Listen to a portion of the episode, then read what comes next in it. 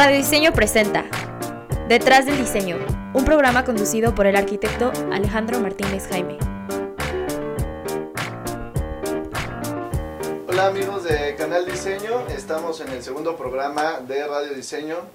Eh, hoy vamos a hablar con Ana Adrián, está aquí como invitada. Vamos a hablar sobre varios proyectos en espacio público y también proyectos eh, de arquitectura efímera. Bueno, soy Ana, soy de Barcelona, llevo casi cinco años en México y estudié mm, varias cosas, pero me defino como escenógrafa y como diseñadora de espacios efímeros. Em, ¿Qué hago? También hago varias cosas, así no me aburro nunca. Em, trabajo en, pues formalmente trabajo en Arquine, soy equipo Arquine. Em, ahí llevo, empecé llevando solo los proyectos académicos, que son dos posgrados que hacemos con la Universidad Politécnica de Cataluña en México, con Arquine. Uno es de Lighting Design, que justo en enero empieza la sexta edición, y hace unos meses empezamos la cuarta edición de Espacio Efímero, que también es un posgrado de la UPC. Em, me sumé al equipo de Mextrópoli, pues si trabajas en Arquine trabajas en Mextrópoli y allí llevo todo lo que tenga que ver con las instalaciones en el espacio público, los pabellones que montamos en diferentes partes del centro histórico durante el festival y llevo la coordinación del concurso Arquine, que pues ahora mismo estamos en plena convocatoria del concurso Arquine número 21 para la construcción del pabellón Mextrópoli 2019. Ok. A ver, empezando de, todo, todo lo que haces. Eh, primero de los posgrados. El posgrado efímero, ah, ¿qué es, ¿qué es algo efímero? ¿Cómo lo defines? ¿Y, qué es lo que se hace en, ese posgrado? Este, qué, también qué capacidad de, del rango laboral puedes, puedes tener en eso, ¿no? Ok, el, el programa es un programa raro, muy raro, muy especial, único, diría yo. ¿Tú, lo em, diseñaste o fue algo...? Es un, es un proyecto que nació en Barcelona, eh, de hecho yo lo tomé en Barcelona y me encantó lo que hicimos. es, o sea, yo me consideraba alguien muy cuadriculada mentalmente y en este posgrado te rompen todos los esquemas, entonces te enseñan a ver otras maneras de pensar en el espacio y en el tipo de proyectos que puedes hacer alrededor del espacio. entonces, em, ¿Eso fue en la UPC? Esto fue es en el Centro de Cultura Contemporánea de Barcelona y la Universidad Politécnica de Cataluña. Convencí a los directores de traerlo a México y aquí lo que hicimos fue adaptarlo y desde mi punto de vista enriquecerlo em, con profesionales eh, mexicanos, con un equipo aquí en México aparte del equipo de Barcelona que va y viene.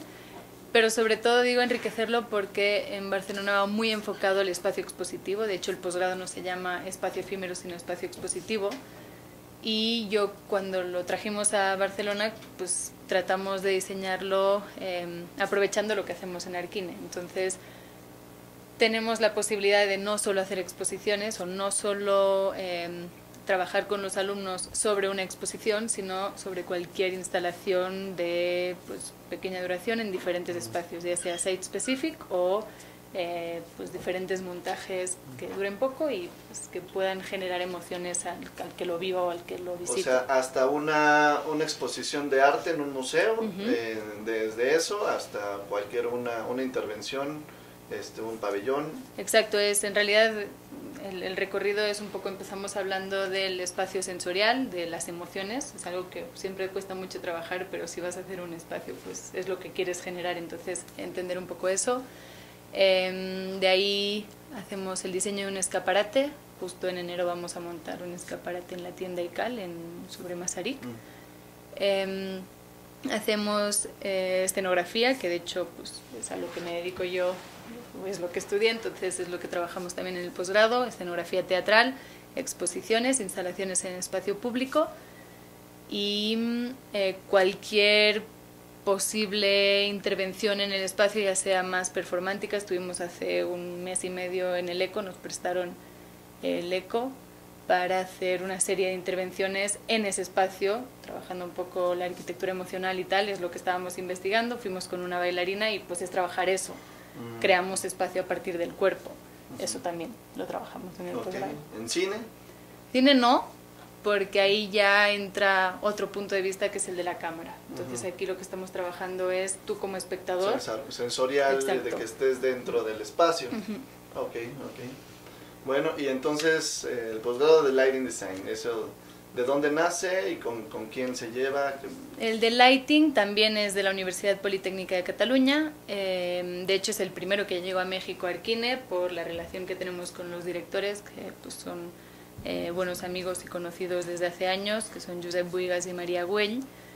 uno es arquitecto, la otra es Lighting Designer y decidimos traerlo en 2013 porque en México en ese momento no había proyectos o académicos que fueran ligados a la iluminación o había muy pocos y decidimos traer este en formato de posgrado lo lleva sobre todo José Cardona, que es director en México de Arte 3, que de hecho son los que iluminaron em, el Monumento de la Madre, han iluminado Torre Manacar y la mitad de los edificios de Teodoro y de grandes arquitectos en México. Y lo que define este programa con respecto a muchos que se hacen en México ahora es que todos los proyectos, todo lo que se hace en el programa va ligado a un proyecto práctico. Entonces tenemos toda una parte teórica, los programas siempre son viernes y sábado, entonces el viernes es toda esta parte teórica para entender los conceptos básicos de la luz, luminotecnia, estrategias lumínicas, cálculo, es mucho más denso que el, que el espacio, pero pues va muy enfocado a arquitectos que les pueda interesar eh, pues ampliar su campo y que no solo sea hacer la casa, sino que es la casa y la iluminación, la oficina y la iluminación o cualquier tipo de proyectos. Entonces trabajamos tres módulos. Uno es iluminación conceptual, que de hecho en los dos posgrados los alumnos hacen una intervención o un pabellón o una instalación en Mextrópoli. Entonces ese es el proyecto conceptual. Y de ahí nos vamos a iluminación en espacios interiores, que este año trabajaremos un restaurante de aquí de la Ciudad de México y espacios exteriores que estamos proponiendo que este año sea pues, agarrar el caso existente del Monumento de la Madre. Mm, qué bien. ¿Nunca los has fusionado? O sea, de que hagan un, un trabajo en conjunto, de que un, un pabellón iluminado por, por ellos, mm, algo así, ¿no? No los he fusionado académicamente porque no, o sea, se solapan en el tiempo durante un Ah, o pues sea, podrían hacer juntos el Insta. Eh, sí, de hecho. Em, o sea, es un fin de semana uno, un fin de semana el otro. Durante seis, siete meses van solapados, entonces es cuando es Mextrópolis, es cuando es los posgrados. Ana no tiene fines de semana, pero no importa, pues lo paso bien. Y, y el resto del año es o uno o el otro. Entonces, sí, podría solaparlos, pero entonces a mí se me complica a nivel logístico, sobre todo por el tipo de proyectos pero sí he hecho algunas sesiones que les llamamos efímeras, que son eh, como los jams que hacemos en Arquine o mesas de diálogo en las que creo que puede funcionar, que si viene María, que ella también viene del mundo de la escenografía, de la danza, que hable de iluminación, pero muy enfocado a algo que también ven los, ven los alumnos de efímero. Entonces, si los junto, el año pasado en Mextrópoli junté a los alumnos para dos pláticas con dos profesores de los dos posgrados, sea, sí he hecho cosas así, pero proyectos a nivel logístico se complica un poco. Ok. Y ahorita que hemos hablado mucho de Mextrópoli, pero hay mucha audiencia que no sabe, bueno, que son, son diseñadores industriales, de moda, eh, de, joyería, pero hay que explicarles este, qué es, qué es Mextrópoli, desde hace cuánto tiempo, qué era y, eso, ¿no? Más o menos breve. Eh, Mextrópoli es un festival de arquitectura y ciudad que justo este año, en 2019, en marzo, del 9 al 12 de marzo, vamos a tener la sexta edición del festival. Esto nace a partir de 14 ediciones de un congreso que era el Congreso Arquine, en el que era para arquitectos, de arquitectos, se juntaban tres días, intensidad absoluta de arquitectura. Y en los últimos años de este congreso empezó a tener diferentes actividades alrededor de estas conferencias, como rutas, talleres, etcétera y se decidió pues cambiar el formato y que en vez de ser un congreso para arquitectos fuera un festival de arquitectura y de ciudad. Eso ya no solo es para arquitectos, sino que a cualquier ciudadano debería interesarle o, pues, podría interesarle lo que se habla en, en Mextrópoli, porque pues son temas que nos afectan a todo, desde la movilidad, el agua, a pues los edificios que nos rodean, el urbanismo y cómo están hechas las banquetas, si es que hay banquetas, depende de las ciudades, ¿no? Em, entonces, al ser festival, pues sí existen, siguen siendo las conferencias como el centro de, de, esta reunión de arquitectos, políticos, artistas, antropólogos, etcétera. Pero alrededor de eso tenemos unas instalaciones en el espacio público, que son diferentes pabellones de, de varios pues, colaboradores. Em, tenemos exposiciones, eh, tenemos mesas de diálogo, rutas de arquitectura, presentaciones de libros, hacemos muchos libros, entonces los acabamos presentando también en Mextrópoli. Eh, ¿Qué más? Mm, pues en realidad es eso, son más de 100 actividades durante cuatro días que van ligados a eso, la arquitectura de la ciudad. Ok, bueno, y dentro de este festival, Ana es la coordinadora de los de espacio público, de todos los pabellones que se ponen este, en diversas plazas del, del centro histórico. Eh, a mí me ha tocado verla, cómo trabaja, no duerme, se la pasa corriendo de un lado a otro. Este, ahora, este, pues más o menos, ¿qué, ¿qué son los pabellones? ¿De dónde nacen?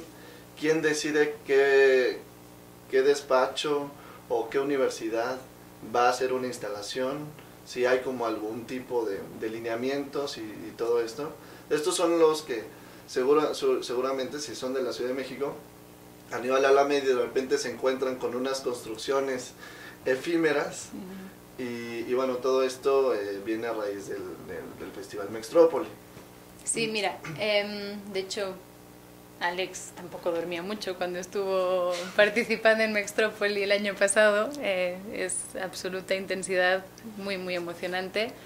Em, lo normal es que contemos con unos 15, 20, 22 pabellones alrededor de, del centro histórico. En realidad es alrededor de la Alameda Central, Plaza Santa Veracruz, que es la que está en el Franz Mayer, o Plaza Tolsa, que es donde está el Munal sobre todo también por temas logísticos, o sea, si somos un equipo relativamente pequeño armando eso, pues si nos tuviésemos que ir al Zócalo, tampoco nos interesa mucho meternos en el Zócalo, pero eh, extendernos mucho más sería una locura, pues ahí sí acabaríamos haciendo 20.000 kilómetros en dos días.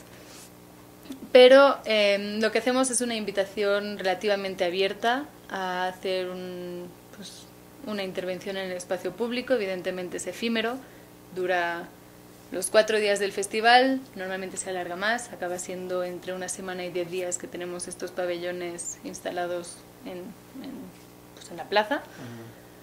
Y mm, pues algunos casos son universidades con las que ya tenemos alianza o que de golpe se nos acercan y nos dicen, oye, yo quiero participar en Mextrópoli, he visto que hay pabellones, esto cada vez nos pasa más, he visto que pues otra universidad hace un pabellón, yo también quiero. Entonces hay una serie de requisitos, lineamientos, normalmente tratamos que haya un convenio en el que pues, nos apoyan a invitar a uno de los conferencistas. Este conferencista también va a la universidad y da una plática, pero sobre todo lo que nos interesa es pues, que tengan esta exposición eh, y que los alumnos vean que implica hacer una instalación en espacio público, que pues no es lo mismo que hacerlo en un espacio cerrado, porque pues, hay una serie de condiciones que, que lo hacen todavía más emocionante.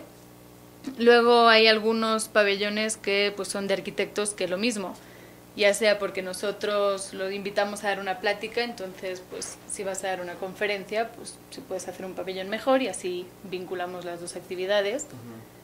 Eh, eso también ocurre, algunos casos son con algunas eh, marcas que patrocinan el festival y que también les interesa esta exposición en el espacio público, porque al fin y al cabo, pues de los 88 mil visitantes que vinieron el año pasado a Mextrópoli, al menos 50 fueron participantes activos con nuestros pabellones, 50.000. Entonces es donde realmente se centra más gente porque pues, si contamos que en un fin de semana en la Alameda Central van entre 800.000 personas y 2 millones que circulan por ahí, que es pues, la gente que hay en Barcelona, Ujú. para hacernos una idea viviendo, pues sí es un exposure brutal. Bastante. Ujú. También, de hecho, tenemos el pabellón Mextrópoli, que es un proyecto que surge de el concurso Arquine. El concurso Arquine pues también viene de, del 98, 98 fue el primer concurso Arquine y desde hace, pues este año va a ser la cuarta edición en la que el concurso va alrededor de la construcción de un pabellón. Entonces, la convocatoria es eso, es construye o diseña el pabellón para Mextrópoli 2019 y pues que posiblemente lo vea más de un millón de personas. De hecho, el, el, el último concurso que hubo, eh, ¿cuál fue? ¿Y qué- quién fue el ganador? El último concurso fue un, bueno, los ganadores eran franco-italianos, en realidad eran de nacionalidad italiana, pero uno de los integrantes vivía en París, la otra vivía en Italia, bueno, viven. Y em, son Bianchi Mayer y Anna Mercy, hicieron un gran pabellón que se llamaba Icono, que era un, em, pues un cilindro, un, cilindro cono, un cono truncado eh, gigante de 10 metros de diámetro por 7 de altura, em, azul. No sé qué tanto más puede hablar de eso, pero em, era impactante, o sea, se filtraba la luz alrededor de pues esta piel que lo pues que te generaba esta pues literal te aislaba del centro. O sea te metías en este espacio y pues entrabas en pues, sí, en casi un cilindro cono truncado en el que ya no escuchabas las ambulancias o los coches que hay en Juárez tocando el claxon todo el rato. Eh, pues era un buen lugar de escape mental. Bueno pues hablando hablando de eso eh, tenemos dos, dos boletos para, para Mextrópoli 2019 que vamos a regalar y entonces Ana va a hacer una pregunta y el que responda primero se lo, se lo lleva. Entonces es un, es un bono para los dos días en el, en el, en el Metropolitan, eh, son, es un pase doble, entonces pues Ana va a hacer su dinámica. La, la pregunta es, es completa, por lo que la respuesta esperamos que también. Y es, hemos tenido tres pabellones Mextrópoli, que fue 2016, 2017 y 2018, y lo que queremos es saber cuáles fueron los materiales empleados, o sea, hay un material claro en cada uno de ellos, em, que se usaron en cada uno de estos pabellones. Entonces... Pues bueno, pues esa es la pregunta y vamos a regalar los boletos a la primera persona que nos que en la publicación de Facebook ponga las, las respuestas de, la, de los materiales principales de estos, de estos pabellones. Y bueno, si, si nos alcanza el tiempo, ahorita diremos el, el, ganador, si es que responden rápido, ¿no? Pero bueno, eh, seguimos platicando dentro de los pabellones, pues hay veces eh, que de repente son construcciones muy grandes, de, desde 10 metros, otro de 2, este, algunos este, de, de diversos materiales, pero eh, ¿cómo, ¿cómo se permite la construcción de estas cosas y este y cuál es la gestión de, todo esto, cómo le hacen. Bueno, en realidad ahí es donde entra mi obsesión en que todo salga en tiempo y forma. Em, es un proceso largo y complejo, eh, eso involucra al gobierno de la Ciudad de México, a la oficialía mayor, porque además la Alameda es una zona que pertenece a todo el mundo, entonces le tienes que pedir permiso a todo el mundo. Pero mm, en realidad quien otorga eh, el permiso final es Dirección General de Gobierno y Protección Civil. Entonces ahí pues yo les pido una serie de materiales a cada uno de los participantes, eso es desde los planos constructivos, eh, una imagen o render que, que, describa cómo va a ser el pabellón, una descripción, si van a necesitar planta de luz o no para alguna no sé, conexión eléctrica, saberlo. La Alameda tiene una normativa que creo que conoces bien, tiene una normativa en la que no puedes hacerle nada. O sea, todo lo que hagamos tiene que ser literal, platillo volante llega, se instala y a los 10 días que nosotros nos vamos, la alameda queda exactamente como nos la encontramos. Eso a veces pues implica que durmamos menos de lo que querríamos porque pues el año pasado a ti te tocó, tuvimos un pabellón que era al lado de Bellas Artes, esquina Juárez, que era una pieza hermosa de tabique, eh, que pues hasta Mansera cuando pasaba por ahí echaba el grito al cielo y entonces nos llamaban todos los de Dirección General de Gobierno en plan, ¿qué estás haciendo? Y es como, tú me diste el permiso y eso es temporal, o sea, en una semana esto no va a estar, no, no puede ser, eso es obra civil. Y parecía obra civil, porque pues sí, parecía casi que mi casa era más grande que mi departamento, creo, pero, pero literal, o sea, hacemos lo posible, o sea, sí mi obsesión de que si yo me comprometo a que la Alameda quede igual, pues así es. Pues tú lo has visto, es como ponle plástico en el suelo, luego ponle madera, luego ya empieza tu obra y luego la destruyes y en tiempo y forma. Em, luego hay cosas, o sea, las universidades normalmente son cosas relativamente más modestas, también por temas de presupuesto y tal pero pues los de la Marista de Mérida el año pasado yo creo que fue el pabellón más eh, exitoso, ya sea porque se usaba de día y de noche, de noche los vagabundos Sí, se ocupaban esas buenísimo. hamacas rojas y durante el día todas las familias pues hacían fila para tumbarse alrededor de una fuente de la Alameda a pues a una hamaca roja que eran unas telas ahí anudadas. Entonces también la complejidad de cada uno de ellos y los permisos, todo se mete en un plan de protección civil. Eh, nos piden una serie de especificaciones y hay público que se sube, como en la Casa Suiza hace dos años, que era una macroconstrucción en casi que en la fuente donde está hasta Humboldt. DRO creo que... En, en todas nos piden sí. DRO, pero en esa sí era, o sea, tenía doble piso, era como, madre mía, y fue de las más... O sea, no fue ninguna complicación a nivel construcción, estaba todo perfectamente planeado, ya lo habían hecho en Chapultepec y la verdad es que fue muy agradable todo el proceso. Y proyec- proyectos de estas dimensiones, pues no estuvo solo 10 días, se quedó un mes. Em, pero sí, o sea, luego también a cultura le tienes que pedir pues, un permiso que va ligado a las obras de arte. Es como, pero es que no, o sea, nosotros no lo consideramos como esculturas o piezas de arte, sino como intervenciones efímeras, entonces ahí entra como un vacío legal de qué es qué, pero pues yo meto todos los permisos a todo el mundo que me dice que se los tengo que pedir y luego pues me van entregando Sí. bueno. Y cabe destacar que sí llegaban los policías Ujú. y lo solicitaban, porque también los, lo- los oficiales de seguridad pública que van dando sus rondines de repente, ¿y qué es esto? no A ver sus papeles y ya todos ahí estaban. Sí, sobre todo los primeros días de montaje, que es la parte más, pues donde hay más nervios, porque es, pues esto inaugura un sábado.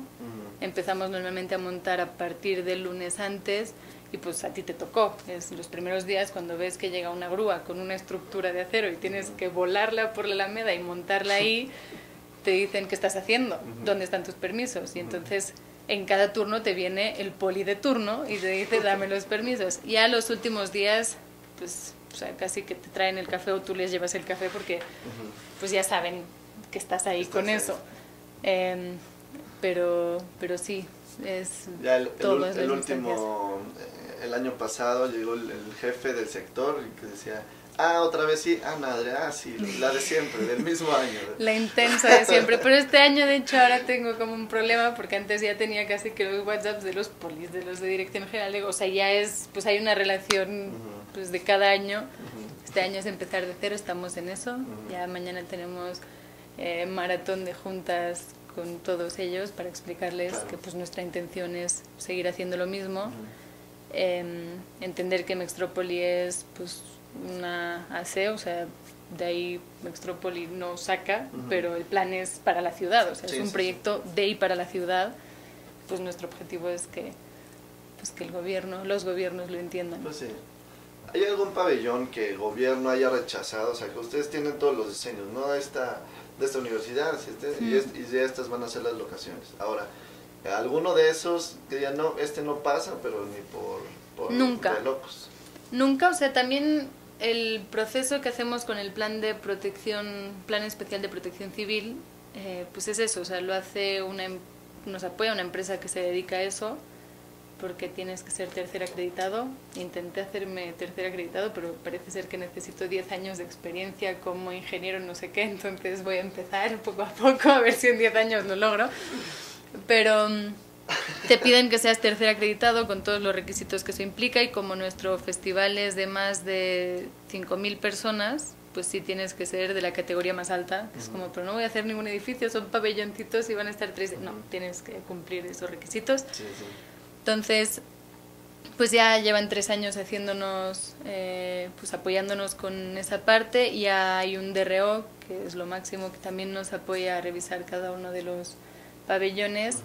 Y además hay un- una serie de seguros que se contratan que son obligatorios, que son seguro a terceros, por si algo se cae y alguien se rompe el pie, pues que no nos toque asumir ese gasto, sino que lo cubre el seguro. Ujú. Nunca nos ha tocado que nos digan este no, pero pues hacemos ese tour con protección civil el día antes de inaugurar, eh, ya con los pabellones montados, y ahí sí es donde eh, firmamos una serie de documentos en los que se especifica qué es lo que se puede y qué no se puede hacer en los pabellones. Este año ninguno tenía un no subir ni nada parecido.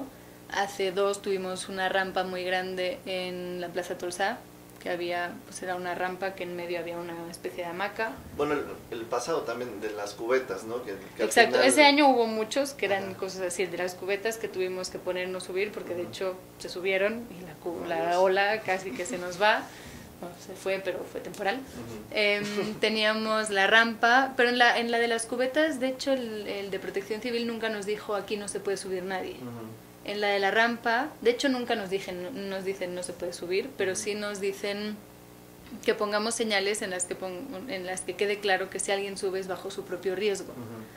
Las estructuras son seguras, el DRO los afirma- las ha firmado, el de protección civil se sube, salta y le da pataletas a ver si se derrumba, no se derrumba, aguanta todo perfecto, pero sí nos hacen poner una serie de señalética en la que ponga si subes es bajo tu propio riesgo y uno subir al lado por si acaso, pero la rampa esa era subía 4 metros, eran 18 eh, lineales por 4 de altura, entonces si un niño se subía y se caía, pues bien no le iba.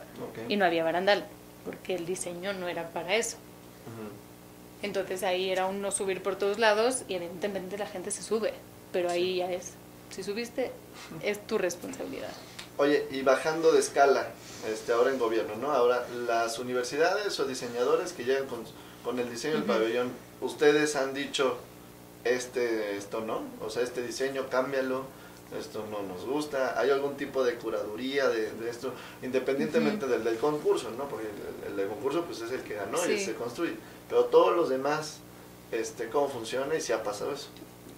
No lo hemos hecho nunca, hay muchos que yo también es como necesito que me mandes todos los documentos tal día y ese día no llegan, entonces pues me mandan una imagen y es una idea muy bonita y luego el resultado no es lo mismo. Mm, Em, sí ha habido casos en los que año, o sea, quizás en esa edición no, pero para la siguiente les hemos dicho, ok, tenemos que subir el nivel. Entonces también Mextrópoli este año lo que está proponiendo o intentando es ayudar a conseguir, o sea, a las universidades lo que les ocurre es, bueno, tengo este material, lo voy a hacer con esto. Entonces estamos intentando ligar algunas empresas o empresas que tienen sobre todo materiales, no tanto para que les den dinero, sino para que les presten el material. Y eso creo que va a poder ayudar a pues, hacer mejor pues, pabellón. Este año, de hecho, mi plan es que no haya tantos, pero los que haya sean tan impresionantes como los del año pasado impresionantes. Ok. O sea, había cinco que era como de wow. Ujú. Entonces, que eso se quede en la memoria del ciudadano y diga, ah, el año que había. Entonces ahora sí te vas a poner exigente. Un poco. De hecho, ya estoy trabajando, es creo que el primer año en el que me estoy metiendo más en todo ese proceso de trabajo. Entonces, es, bueno, veámonos ahora, principios de enero, tal, veamos cómo va saliendo el proyecto. Ujú. Con algunas universidades me invitan para hacer como el pues entre varios alumnos hacen diferentes propuestas y entonces hacemos como una selección dentro de Ah, los ok. alumnos. No está bueno. Eso ha funcionado muy bien. Oye, y hablando ahorita que decías de las empresas, este, que, a, que a veces son patrocinados, ¿no? Ujú. Por, por empresas, Sí. algunos, algunos pabellones. eh, no se no se puede tornar de repente como como un como un espacio de, de mercadotecnia de la empresa este de, de difusión un poco un poco más eh, co- o sea que sí tiene un, un interés económico más, más allá de, de patrocinar una obra de arte un, un, este un pabellón o algo así En realidad, o sea, la presencia es clara, o sea, porque normalmente son empresas que ponen el material. Entonces, pues cuando fue el de 2017, que no voy a decir de qué es, pero el material era muy claro, era de eso.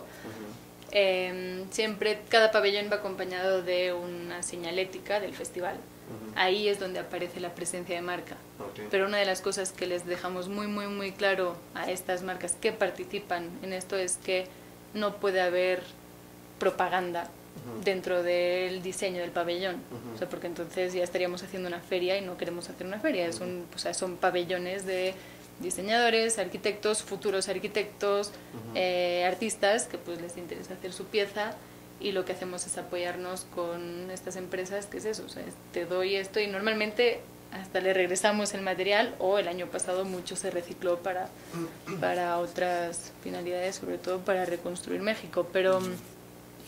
Pero no, o sea, una de las cosas que sí somos muy estrictos es que en ningún lugar puede poner, no sé, si viniera uno de ahora no sé, de Apple, yo que sé, en ningún lugar tendríamos la manzanita así evidente. O el, material no puede tener el, logotipo en todos los elementos constructivos. A no ser que forme parte del diseño del pabellón, porque el diseñador o el arquitecto así lo ha querido, porque le parecía maravillosa esa pieza como tal. Pero si no es algo mucho más sutil, luego pues tienen la presencia en el resto del festival y, y pues ahí hasta ahí ha habido eh, en el caso del Pozo de Espacio Efímero el año pasado, había gente que era como, oye, la malla esta, ¿de dónde salió? Entonces, pues, o los que hacen el pabellón dan la información, o con el nombre de la marca, o incluso algunos hasta llevaron eh, el teléfono ¿no? en, en el logo. Mm, pero es algo, pues es, es, relativamente sutil, o sea, es ver el material y pues el que se interesa tiene mil maneras de contactarnos y decir, oye, quiero eso. Ok. Este, um, bueno, hay un día en, específico, bueno, el fin de semana de, de que se te juntan, ¿no? Está están los pabellones y de repente está el pabellón de efímero y también estaba el de lighting, ¿no? El de lighting, que, que este, ¿de dónde salió el diseño? O, sea, que, era como la intervención? Fue en el, en el Rule, ¿no? Este año fue en el Rule, fue bastante complejo eh, ya estamos cambiando también por lo mismo, porque como me toca casi todo a mí, pues ver cómo lo podemos, yo lo puedo distribuir en el tiempo para que el montaje sea casi que llegar y ya lo tengo. En el rulera la iluminación de la fachada que da a la plaza eh, García Márquez, que es la de atrás, o sea, que da también a la Torre Latino. Y era un juego con las diferentes, hay como seis ventanas muy muy grandes y era un juego que si lo ves en timelapse ves casi que la diferencia de intensidades en la luz. Si estabas ahí duraba 15 minutos y fue un tema de programación que pues estamos, bueno, los alumnos estaban aprendiendo eso y pues es más complejo de lo que uno creería, pero mm, el tema era jugar con la iluminación de la fachada. Esa plaza tiene una luz bastante pobre, entonces era como darle una segunda vida al rule, que además era el primer año que se usaba.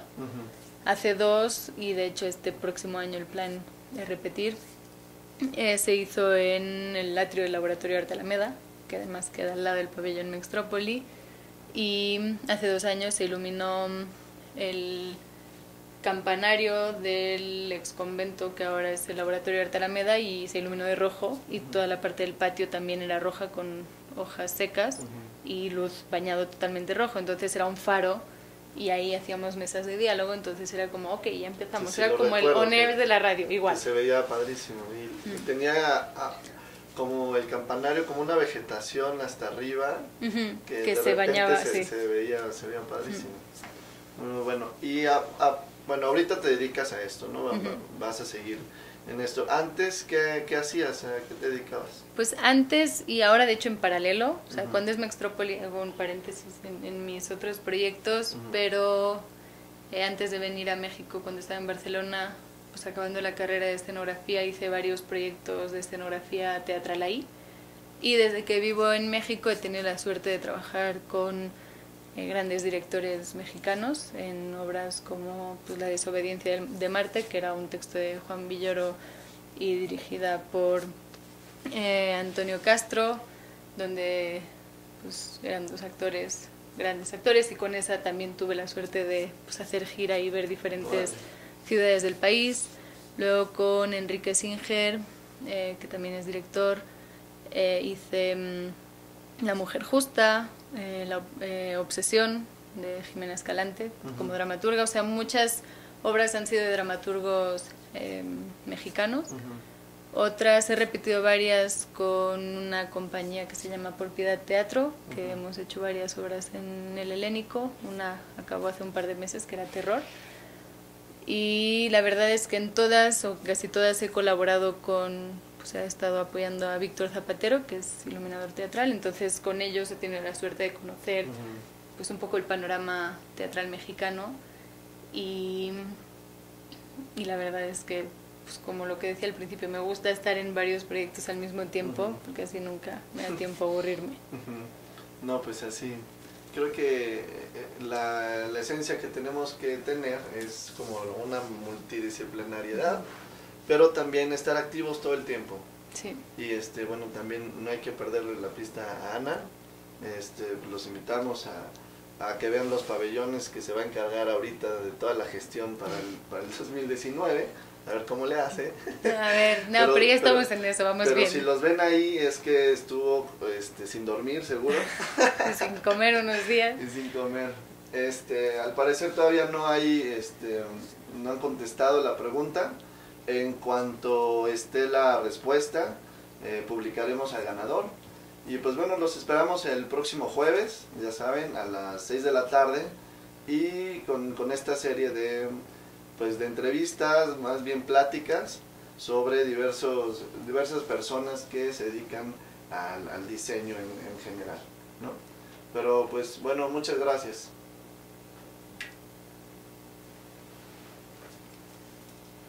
Ah, creo que ya está la respuesta. La respuesta.